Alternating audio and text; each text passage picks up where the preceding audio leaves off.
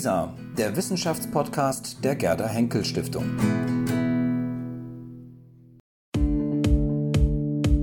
Was wäre gewesen? Der Podcast über kontrafaktische Geschichte. Ja, herzlich willkommen zu einer neuen Ausgabe von Was wäre gewesen? Der Podcast über kontrafaktische Geschichte. Heute haben wir eine kleine Premiere, denn wir werden erstmals den Podcast überwiegend in englischer Sprache halten und das hat auch seinen guten Grund. Denn unser heutiger Gast ist der Historiker Professor Brandon Sims. Und mit ihm gehen wir zurück in die Zeit des Zweiten Weltkriegs, genauer in das Jahr 1941, noch genauer in den Dezember 1941, den 11. Dezember. Das war der Tag, an dem das Deutsche Reich, an dem Hitler den Vereinigten Staaten von Amerika den Krieg erklärt hat.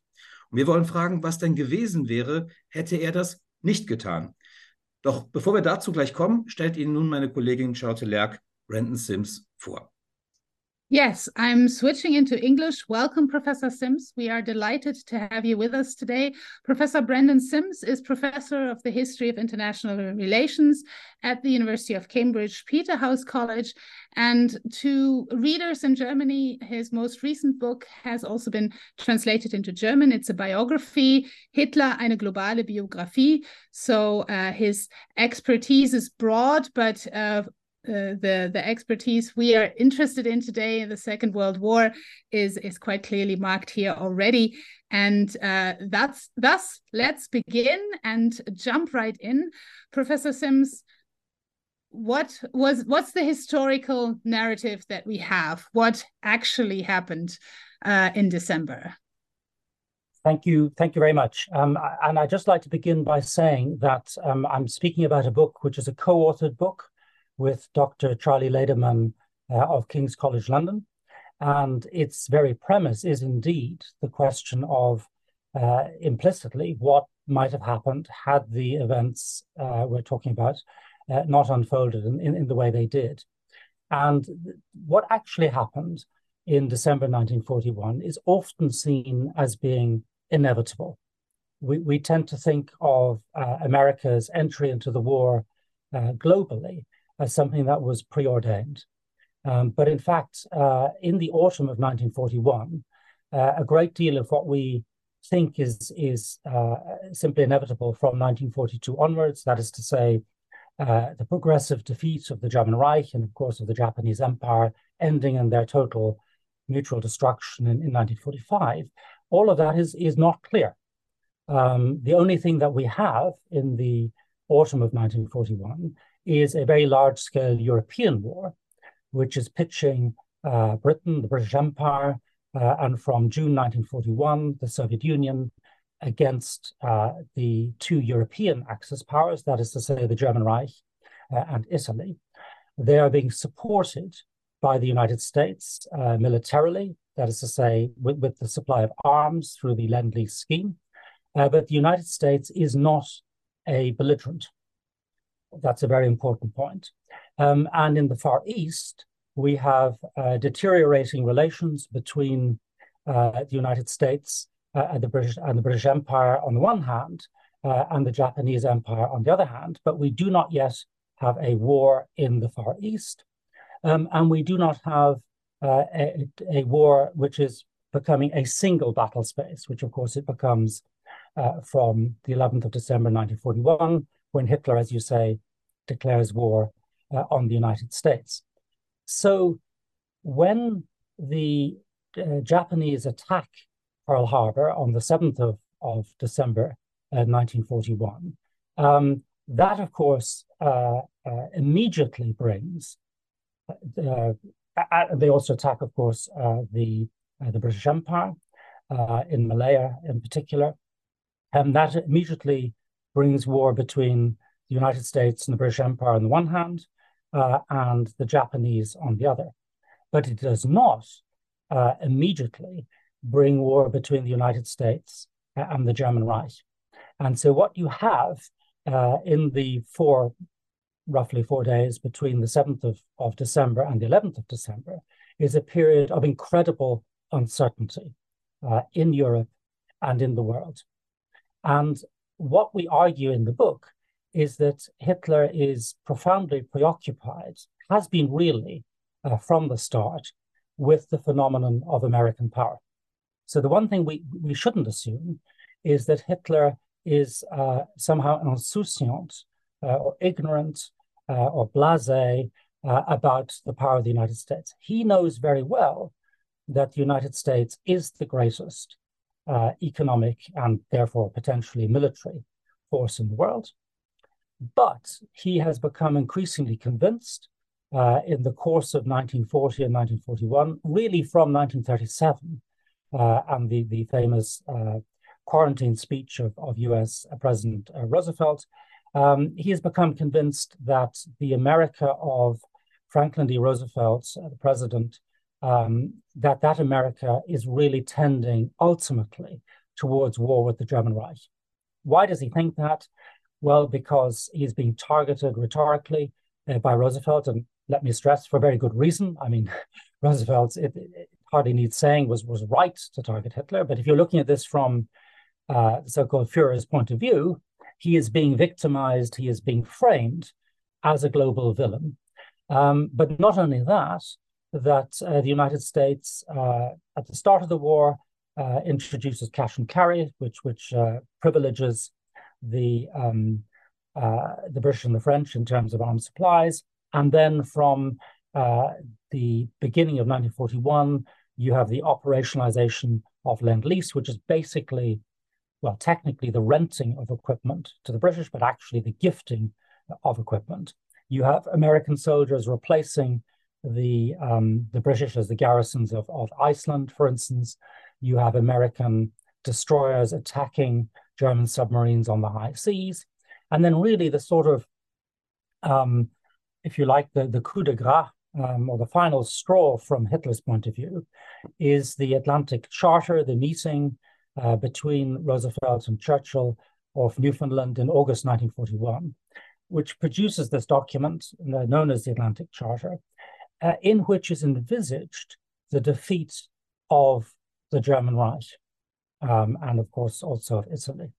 Um, and this is a document, of course, produced, co-produced between Churchill and the president of a country which at that point is still actually non-belligerent.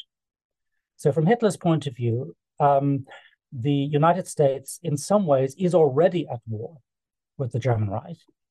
And it's his belief that this is happening partly because of the, the deep structural tension between the so-called have powers, uh, like uh, the United States and the British Empire, and the so-called have-nots, the Habenichts, as he calls them, um, uh, and that they basically, you know, that the British and the Americans are not prepared to admit him to his rightful role in the world, but also, uh, perhaps even more importantly, because of his, his anti Semitic conspiratorial mindset, he is convinced that President Roosevelt is the, uh, the plaything, the puppet of international world Jewry.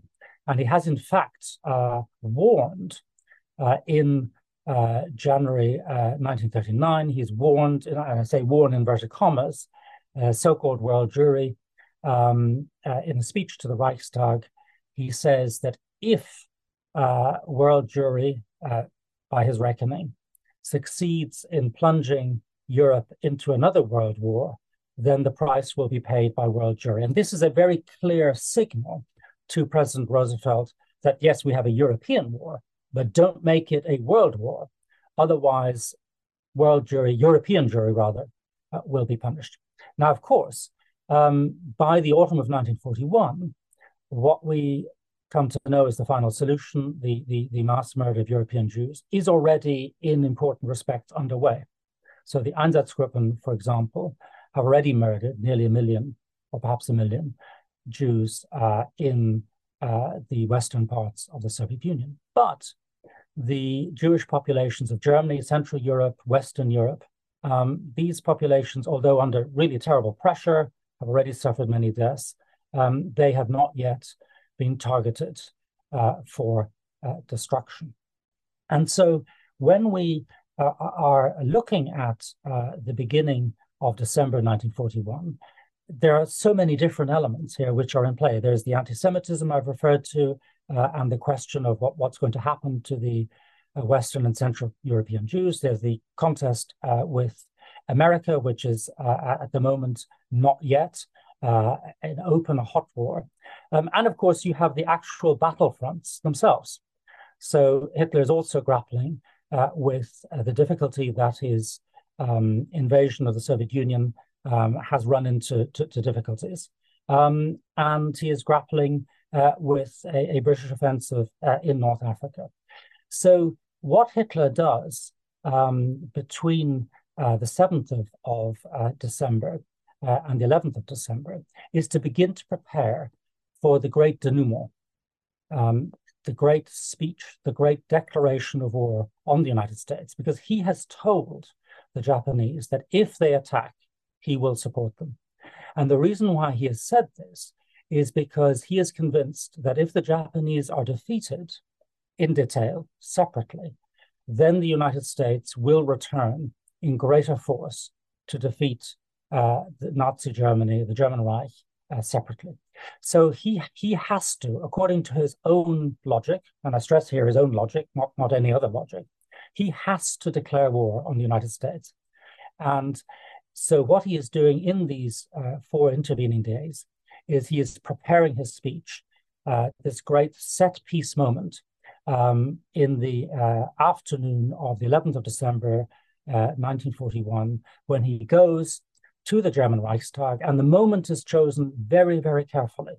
It is chosen so that uh, the um, uh, Japanese will still be awake, they'll still be able to hear his message, uh, the, the Americans will already be awake.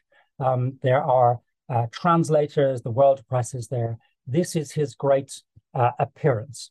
Um, and he appears before the German Reichstag and he unspools, he unleashes everything that I've just told you as a great grievance narrative against the United States and world Jewry.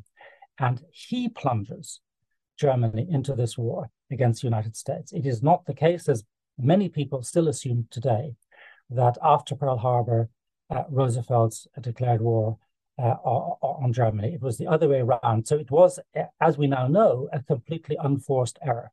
Because had he not done this, then history might well, for reasons I think we're going to explore later, might well have, have uh, developed in an entirely different direction.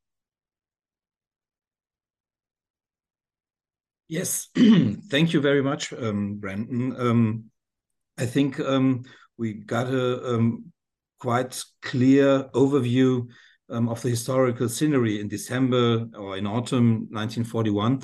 Um, now, our counterfactual question. What do you think? What would have happened if Hitler had not declared war on the US? Um, what would have been the possible scenarios? Well, there are many different scenarios. Um, and uh, the one that is uh, the one that he feared. And, and by the way, these scenarios are not simply contrafactual scenarios. These are scenarios which, in some cases, were actually explored and articulated by the protagonists themselves. In other, in other words, they acted in the ways they did because they feared the counterfactual. I mean, that may seem like a banal point, but I think it's worth um, uh, reiterating uh, in this context. So, to, to pick up a theme I, I uh, mentioned earlier, um, one counterfactual uh, would be that had Hitler not declared war on uh, the United States, that Japan would then have been defeated individually, um, quickly, for the sake of argument. And that would, of course, have greatly exposed uh, the German Reich. But if we bear in mind our, our knowledge of what actually did happen, in other words, if the history unfolded after the 7th of December 1941 uh, in the way that it did, um, but simply Germany had not declared war uh, on the United States, then we get into a rather different scenario. And this is a scenario which actually throws up all kinds of problems for President Roosevelt. Because, of course, the Japanese had been hugely successful against the um, Pacific Fleet in, uh, in Pearl Harbor um, and of course uh, was advancing very quickly, um, particularly in early 1942, capturing, you know, uh, well, at the end of 41, Wake Island, then of course advancing through Malaya Uh, it's a long sequence of Japanese victories. And so it would have made life extremely difficult for Roosevelt to have sought war with the, with the German Reich, which is what he wanted. Uh, Roosevelt did want to bring the United States into the war with uh, with Germany, but he he could see no way of doing it. And in fact, in the White House, um, on the seventh of December and the subsequent days, there's huge anxiety because uh, what the isolationists are saying, and again, this is a, a case where the subsequent uh, uh, historical memory is very different from the reality of the time. We tend to think that the isolationists were totally discredited by the attack on Pearl Harbor. But actually, that's not true. What the isolationists are saying, you, Roosevelt, have been trying to get us into the war with the German Reich, with whom we don't have a, a specific quarrel. You've been giving all our equipment to the British, and, and I suppose also to the Soviet Union. Um, and now, not only have we been attacked by the power that you know you haven't prepared us for, but our equipment uh, has a lot of our equipment has been sent to the British. And in fact, on the 8th of December, one of the first things that Roosevelt does is to suspend very briefly lend lease. So, and this is part, by the way, of uh, Hitler's calculation that uh, the Americans will have no choice but to suspend the supply of weaponry to um, uh, to the Nazis. And even the Soviets understand that because, and we know that because uh, in the propaganda um, information that's being supplied to Red Army soldiers uh, at the front under the frequently asked questions. One of them is, what if we are asked now that there's war with between Japan and America, will the Americans stop sending equipment? So they're very they were very conscious of this. So there are real political dangers for Roosevelt uh, between the 7th of December and the 11th of December. So if, if Hitler had not let him off the hook, this is the crucial point, by declaring war on him, then Roosevelt would have been in all kinds of uh, political, uh, narratival, and messaging difficulties, um, which he managed uh, to evade. And these would have, have increased with every uh, Japanese advance. So he would not, for example, just to finish this point, have been able to sustain um, uh, the, the, the previously agreed strategy, which was of Germany first it would have had to have been Japan first. So that's simply one example of um, a counterfactual uh, of, of, what would have happened if Hitler had not declared war. Uh, before we continue on this, let, let, me just give you some other counterfactuals that um, were being considered at the time. I mean, before the 7th of December, a great worry on the British side is that um, Japan will attack only the British Empire and not the United States. Because that would, of course, have opened up a, a, another front for the British Empire without the parallel relief of the Japanese having to fight the Americans. That would have that was the absolute disaster for Churchill. But he is still worried by Pearl Harbor. So he writes in his memoirs that uh, you know he he was told the news and then he went to sleep thinking now we've won. Actually, that's a subsequent reconstruction because all accounts of Churchill in the days after, the two or three days after Pearl Harbor, say that he looks terrible. Uh, he's in a bad mood, he's, he's edgy.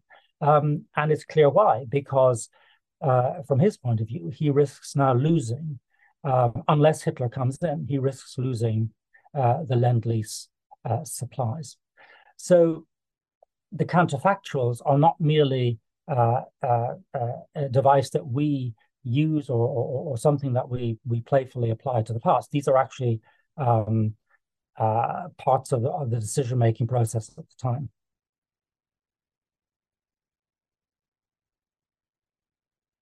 Great, thank you. This this is uh, this is already opens up a lot of questions that we can dive into, um, and I would actually start by sort of zooming in on the Churchill Roosevelt connection because especially because of the ending that you gave us there and the narrative that has evolved since this idea that Churchill was somehow relieved by Pearl Harbor mm-hmm. which tells us a lot about um, sort of the the role he has he has been given in this whole scenario. Mm-hmm. Um, so maybe if you could elaborate a little bit more on this, because um, the, the the connected question would, of course, have been if Hitler hadn't declared war on Roosevelt, and you told us how a lot of these um, problems that would that that Roosevelt faced, which he'd been facing all along, um, would Churchill have been able to get him into the war? Because in a way, the narrative is mm. he'd been trying this ever since uh, 39, and, and now would he have been able, or would have would it would he what would have had to happen, uh, or or is Churchill maybe not even the key player in this? Well, Churchill obviously is, and he's been cultivating this uh, relationship with Roosevelt for quite a while, uh, emphasizing particularly also their joint commitment to the Navy um, and the you know the, the common Anglo-Saxon, Anglo-American uh, heritage. But but Churchill, and we make this clear in, in, in the book, and um, Charlie is the big expert on this. Churchill, uh, at the beginning of December 1941, is not thinking that the Americans are about to enter the war. He is deeply frustrated at the fact that the Americans are not entering the war.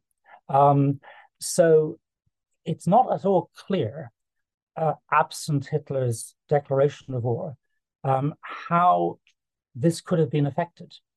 Because in the United States, there was a, a big legacy of uh, disillusion with the First World War. Uh, there was a lot of feeling, not just in the public, but actually among many congressmen, that uh, you know a, a, a, sinister clique of arms manufacturers, of Anglophile East Coast financiers and others had really sort of uh, bamboozled uh, the Americans into the First World War. And they were quite determined that this would not happen again. Because, of course, in 1917, it is President Wilson who declares war on, uh, on Germany. It's not the Germans who declare war on him. Now, you can argue that uh, Wilson was provoked by uh, unlimited submarine warfare and so on, but Hitler's been very careful not to do that. So he is giving strict instructions to his submarines uh, and other units not to attack American shipping. It's not always followed, um, but he is not himself looking to precipitate this battle before he's ready. So, so Churchill, uh, so so Hitler has not at this point given him uh, the pretext. So I think it would have been very, very difficult for um, uh, for Churchill to have persuaded Roosevelt or to have created a situation where uh, Roosevelt would have come in anyway. Mean, many people say, "Oh well, the Americans would have joined in any case," but that that ignores the huge domestic difficulties. And to give you a kind of, it's not a particularly good parallel, but to give you um, perhaps a, a different perspective on this, after all, Stalin does not declare war in December 1941 on the Japanese. I mean, he waits until 1945 basically as a kind of a scavenger. And he is initially under quite a bit of pressure from Roosevelt to do so. Um, but Stalin sees no need to. Uh, now, obviously, these are different cases, but I'm simply giving you an instance where, uh, you know, uh, just because uh, there is one set of belligerency and your ally is is fighting uh, another power, you necessarily come in on the side of your ally uh, without excuse uh, or provocation. Yeah, thank you very much. Um, I would come uh, like to come back to um, um, to your last words. Um, you mentioned that um, the possibility that the U.S. would not enter into the war. I think this is a question with which a lot of people um, are interested in. What would have happened if the U.S. would not uh, if they didn't enter the war. Um, what would be the military situation for the Germans if the um, US did not enter the war? Well, what we, in order to answer that question, you have to um, think of the narrative of the war as it unfolded from 1942 onwards and taking the Americans out of the European theater. So you would have had uh, no American full belligerents in the Battle of the Atlantic, which I think would have been pretty difficult. for the British. And of course, the Battle of the Atlantic reaches its crescendo um, about a year or a year and a half, well, about a year and a bit after the Americans enter the war. So if you take the Americans out of that equation, you take the American escorts, uh, American aircraft. Um, if you just assume uh, the pattern of behavior uh, that pertained before uh, the 11th of December, which was tending towards the British, but was not as, as a major belligerent, that would probably have meant that the British would, at the very least, have taken much longer to win the Battle of the Atlantic and possibly might have lost it.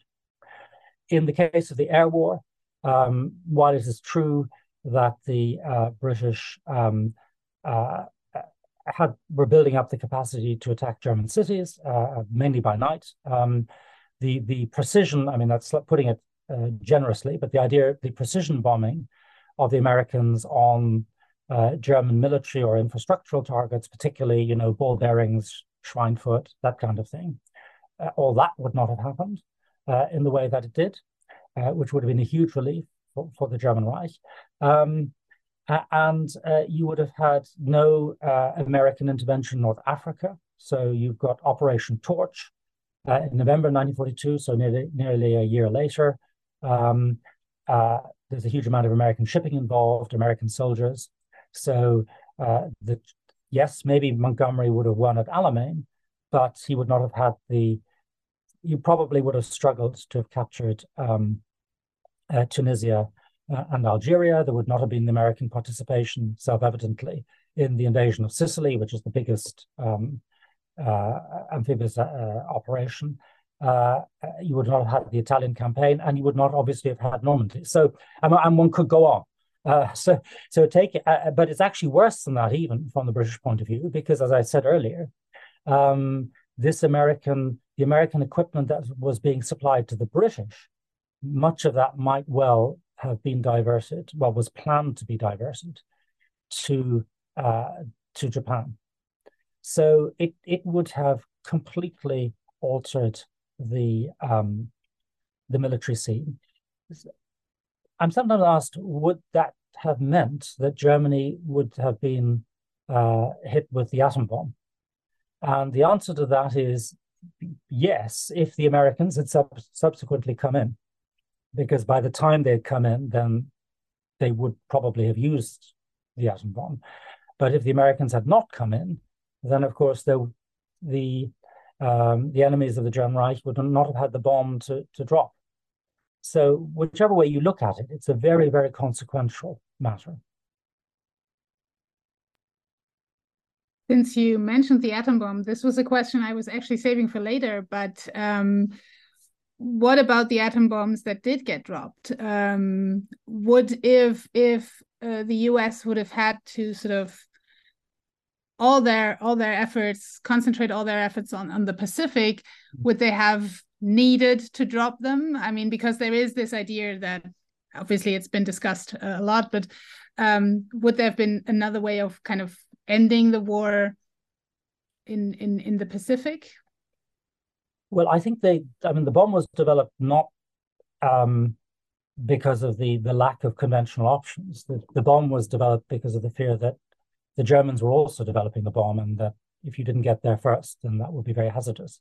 So I think the counterfactual here is simply that probably the first bombs would have been used on Japan, um, and then quite quickly they would have used them uh, against Germany. Um, so I don't think you can get past that sort of watershed. Um, and this is quite, I think, widely accepted. I mean, there was a very interesting exhibition in the German Historical Museum uh, on Unter den Linden, and the idea that the bomb might have been used against Germany uh, was one of those. Uh, it was an exhibition on turning points of German history and what might have been um, although that aspect was a little bit less developed in the actual exhibition. Um, but the idea that the bomb could have been dropped was one of those themes. Um, and what, what we're really saying in our book is that uh, that likelihood would have been greatly increased had Hitler not declared war uh, on the United States at that point, uh, but that war had happened later, but that it would not have happened at all, perhaps if uh, there had not been war with America.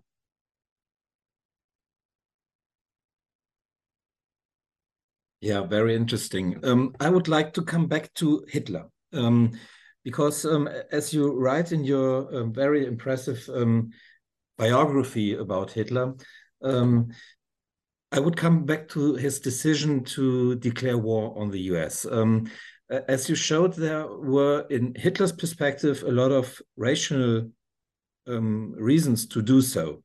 this contrasts that most people say it was totally um, crazy um, to declare war on on the US. It was uh, somehow um, um, an act of a fool or, or something mm -hmm. like this. Um, you told a lot about the, the, tactical reasons Hitler had, but maybe it's also important to mention his um, attitude towards the Anglo-Saxons. I mean, towards the British and the Americans. Um, and I think um, maybe this is a motive more um, why he um, um, had chosen to attack also the Americans. What do you think? Yes. So uh, his enmity uh, with the United States is partly, as I said earlier, driven by his anti-Semitism and his belief that uh, Roosevelt, like Churchill, is a pawn of, of world Jewry. But at the same time, um, and I think equally importantly, um, he he believes himself and the German Reich in general as being locked in an epic struggle with the Anglo-Saxon world. That's a phrase he used himself, Anglo-Saxon, um, and the international capitalist world, which is partly Jewish but not predominantly Jewish. Um, in other words, a cartel, really, of um, of the haves, as he calls them, um, particularly the British Empire and the United States, who run the world. That's his belief, and that's not, uh, you know, completely ridiculous statement at the time. The British and the Americans do run a great part of the world, um, and he feel it's his argument that Germany is shut out from this global cartel. But it's actually even worse than that from his point of view, because he regards the Anglo-Saxons um, as the kind of superior race. So the only time I've ever actually myself heard him use the term master race, he uses it in relation to the British. So he sees the British as the most dominant force racially. Um, and he sees really his domestic project within Germany in negative terms, certainly uh, in the elimination of the so-called undesirable elements, but in the positive terms, the elevation, Hebung is the word he uses, the elevation of the German people to a level where they can compete with or coexist with this dominant Anglo Saxon force. And what he wants to avoid is what he believes to have been uh, really the root of Germany's decline, which is that the lack of space, which Germany has experienced historically, um, because of its failure to participate in, in, in, in, overseas expansion and other activities like the British had done, uh, and of course later the American colonists, that this has led to a hemorrhaging of uh, Germans as emigrants to the Anglo-Saxon world, primarily to the United States, but also to, to, to Great Britain. So, uh, and he comes back to that briefly uh, also in December 1941, and he repeats it on, on, on, on, a number of occasions afterwards as well. And it's in the second book, his big programmatic, programmatic statement of the 1920s, that in a sense he sees this almost like a kind of an Anglo-Saxon German uh, global war. Um, so these are the kind of factors that are motivating him in December 1941. He is, he is fighting out in his head a colossal war, which we, and I actually subsequently uh, haven't seen um, because we tend to be much more preoccupied with, say, the Eastern Front, which in military terms is demanding attention. But in terms of his actual headspace in December 1941, it's not what he's worried about. So the, the, the great uh, Soviet offensive, which has already got underway on the 5th of December 1941, hasn't really implanted itself on his consciousness until about 10 days later. But we, because we know it started on the 5th of December 41, we think that's what he was worried about. But actually, he was worried about the Americans and the British uh, to much greater degree. This uh, is a very interesting um, uh, switch also in our, our discussion here. We've talked about the military and the strategic dimension, and now we've moved on to the sort of ideological uh, questions. And um, and this kind of kind of leads me to maybe start on the third part of our of our podcast thinking a little bit about the nature of counterfactual history and how we can productively use it and in what way mm. it works and where it might have its limits uh, so i think what became quite clear is that it's easier to construct a counterfactual military history um, but what about the sort of ideological dimension of this declaration of war? I mean, um, would it would it would Hitler have I don't know lost some kind of credibility at home if he had not made this declaration, or what what would be the ideological dimension of this uh, counterfactual? That's a really good question. Um, he was not under any kind of domestic pressure to declare war on the United States. Um, and in fact, there is no enthusiasm in the Reichstag beyond the confected, you know, uh, obligatory applause. There doesn't seem to be any enthusiasm. So there's no pressure to do this, but there is acceptance uh, of the arguments, um, both uh, at the highest level. So, I mean, we looked very closely at what protagonists were saying. Um, and there's nobody really who's saying, don't do this um, they have accepted Hitler's authority. Um, there's just a lot of people saying it's going to be very difficult. Um, and with regard to public opinion, we know quite a bit about that because the Sicherheitsdienst has got fairly intensive surveillance operation, and these are sent as reports, the so-called Meldung aus dem Reich. Um, and we also know from those that the population um, uh, accepted the decision and was enthusiastic about uh, Japan's um, uh, successes, which were being very widely uh, boosted, you know, across the regime's airwaves. Having said that, there were also many, many people whom we cite in the book who thought this this was absolutely insane, um, including anybody who actually knew anything uh, about the actual uh, the actual lineup. Um, but I don't think he was, you know, this was just a decision he made, um, just as people were surprised by but accepting of uh, the Hitler-Stalin Pact. Then they accepted Operation Barbarossa, and then they accepted uh, the um, uh, the uh, declaration of war on, on, on, America. Where I think he would have been in difficulty uh, in terms of credibility was with the Japanese, because he had promised the Japanese that he would come in. So he did. He, of course, he had broken his word on many other occasions. Um, so that's not the decisive factor. But he was very conscious of this. The Japanese, for their part, were absolutely not confident that he would come in. And we cite in the book many, many examples of the uh, Japanese leadership saying, you know, when are the Germans coming in? Why have they not come in yet? Are we going to be left in the lurch? Might we suffer what they call racial abandonment? In other words, that the Germans will not help us and even sort of patch up their quarrel uh, with the Anglo Saxons also a phrase that the Japanese uh, use, uh, and come in against us. So uh, the people who are, I suppose, the most pleased and the most relieved on the 11th of December 1941 uh, are the Japanese, or at least the Japanese leadership.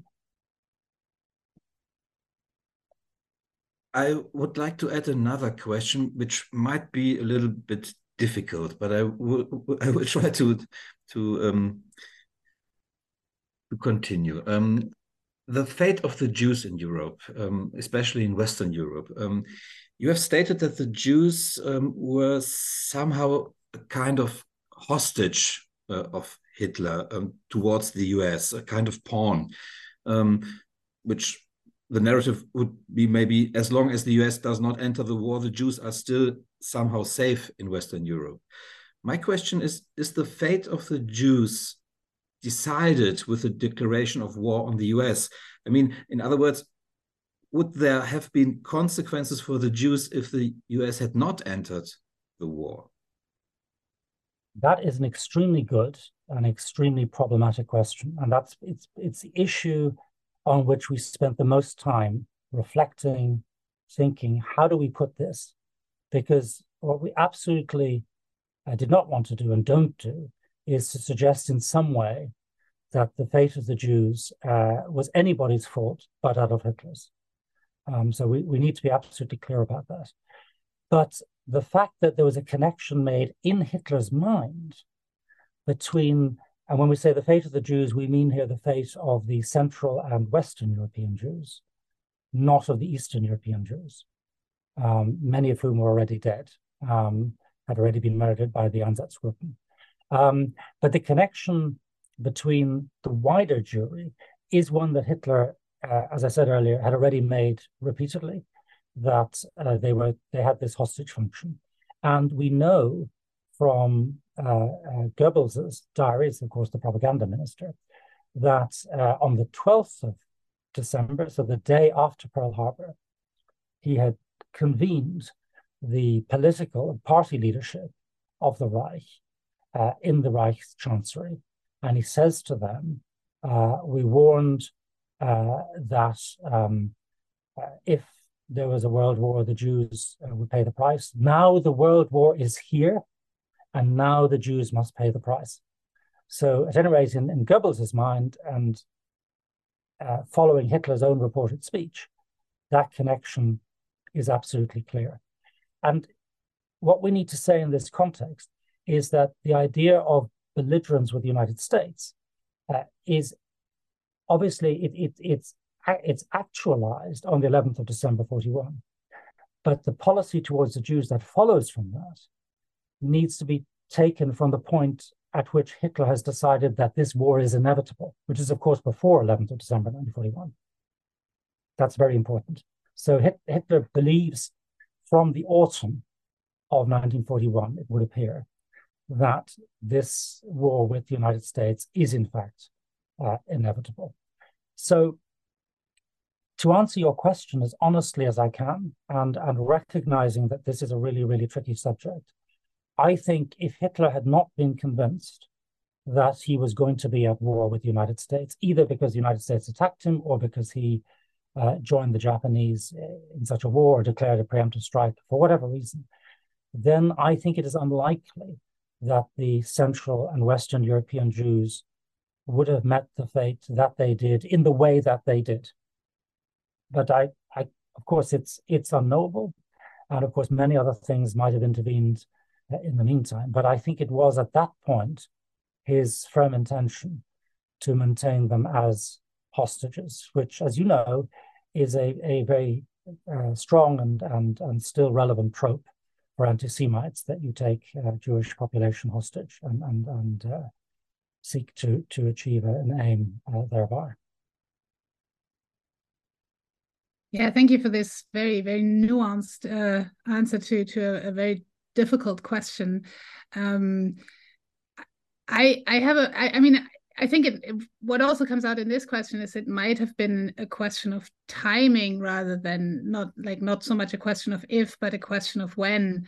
Um, and I would like to stick to this question of timing in another way or uh, sort of ask a bit of a, a long term a more long-term question because that's the other thing that we always think about when we do counterfactual history is is is how how large of a time frame are we looking at in terms of the ramifications and the consequences so i would like to jump ahead to the end of the war and think about the role of the united states in europe uh, in 1945 and onwards mm-hmm. um, and how would i mean provided they really and had ended up not entering at all, how would the post-war world have looked, provided that the Allies still won?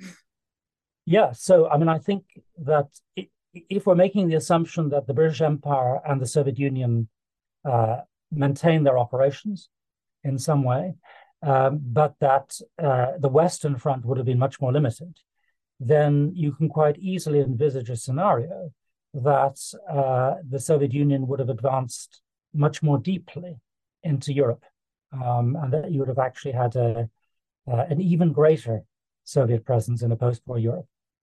So you could certainly envisage that. At the same time, of course, you have to be aware that the Soviet advances of 1943 and 1944, in particular, were greatly fueled by the provision of American equipment, particularly uh, the jeeps and the trucks, which are used for mobility.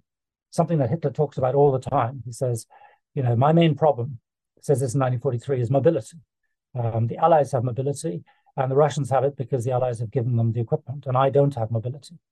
So uh, once you change those military dynamics, you, it's a bit hard to tell exactly what would have happened. But certainly, one plausible scenario would be an even greater degree of Soviet control over Europe than we would otherwise have had. Yeah, thank you very much. Um, I think we can switch now, Charlotte, if you're um, with me, um, to the more theoretical question about mm. uh, contrafactual um, history. Um, what do you think, Brendan? Um, where are the opportunities of contrafactual uh, questions or history, and where are the limits? Well, I think the the opportunities are are clear in the sense that you can't really understand what actually happened unless you consider what might have happened. That's simply part of one's intellectual framework tackling any particular problem. And in particular, you don't really understand why people acted in the way they did if you don't take into account their own horizon of what they were expecting and what they feared.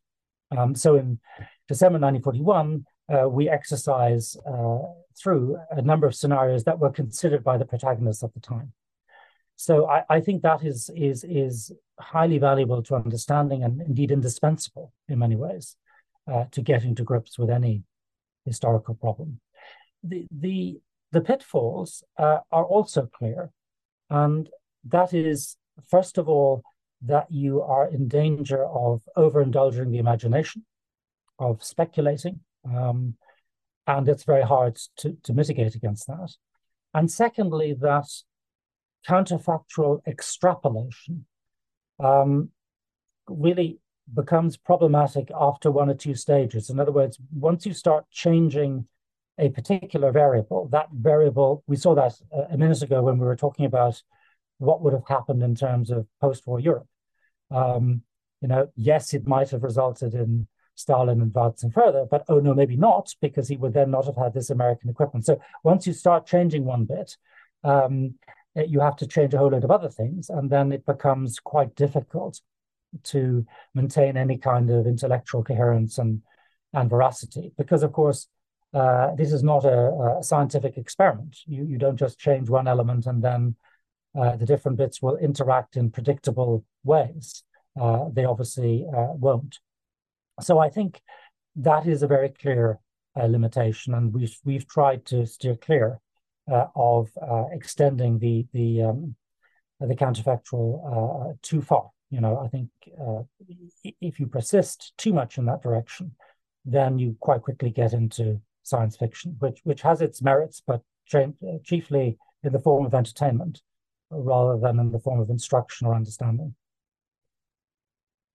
Yeah, thank you. I, I, I have a follow up question on the theoretical side of things. Um, and and it's it's it's more geared towards how historians find their questions because uh, I find it fascinating that you chose this this moment, right? Um, the the Americans entering, or not the Americans entering the war, but Hitler declaring war, but to in a way to counter the narrative that it was the Americans entering the war, uh, and it, it's so much informed by this American sort of narrative. If it wasn't for us, you'd all be speaking German, kind of mm. thing.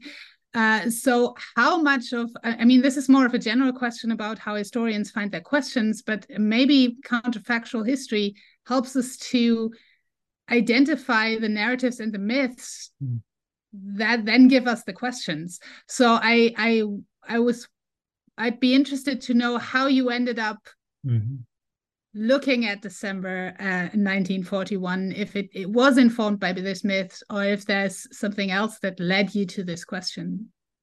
Well there's two answers. The second uh, one relates to, to directly to to what you're driving at.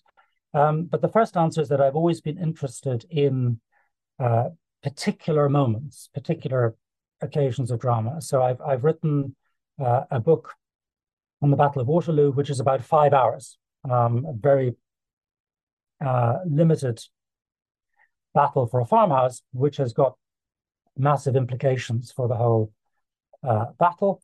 Um, and you know, what if the farmhouse had fallen earlier? uh, is part of that, that story. Um, I've also written, co-written a book on the Battle of Midway, uh, in which five minutes are absolutely decisive. It's the, the moment at which um, the uh, Japanese suffer uh, their biggest casualties at the hands, uh, by the way, of airplanes which were designed by a German American. So it loops back to what we were talking about. And, and in fact, several of the top pilots were also German Americans. But that's by, by the by. Um, and of course, in the case of the 1941 book, Charlie Laderman and I look at five days. So again, pretty limited period of time. Um, but as to how we ended up with that particular question, I think it, it is pertinent to, to counterfactuals because we we were looking at a decision that seemed odd to us. Why would somebody behave in such what seems to us completely irrational manner? You know, and had he not done that, it would have had all the consequences likely that we've been discussing. And once once you start with that question, the whole topic simply unfolds in front of you.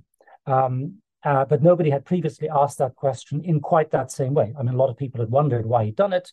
There'd been a couple of um, quite interesting articles written about it, but nobody had really explored uh, the lead up and uh, the follow on. So I think, yes, counterfactuals can be uh, very, very useful also in terms of picking one's uh, picking one's topic, picking, pick, picking one's subject. Charlotte, my questions are all answered. Um, I'm very satisfied with our um, conversation. I don't know if you would like to mention something else. I think we have this this final thought about uh, about uh, sort of picking one's questions is, is also a nice uh, new addition to what we've been talking about in in terms of this odd like questioning odd decisions. I think that is something that we haven't talked about in our series yet. And we've talked a little bit about the importance of certain moments the importance of coincidences but this question of uh, looking at odd decisions, I think is something that uh, that hasn't come up yet. So I think that that really that really uh, came out nicely. So thank you very very much, uh, uh, Professor Simms, for for sharing this with us.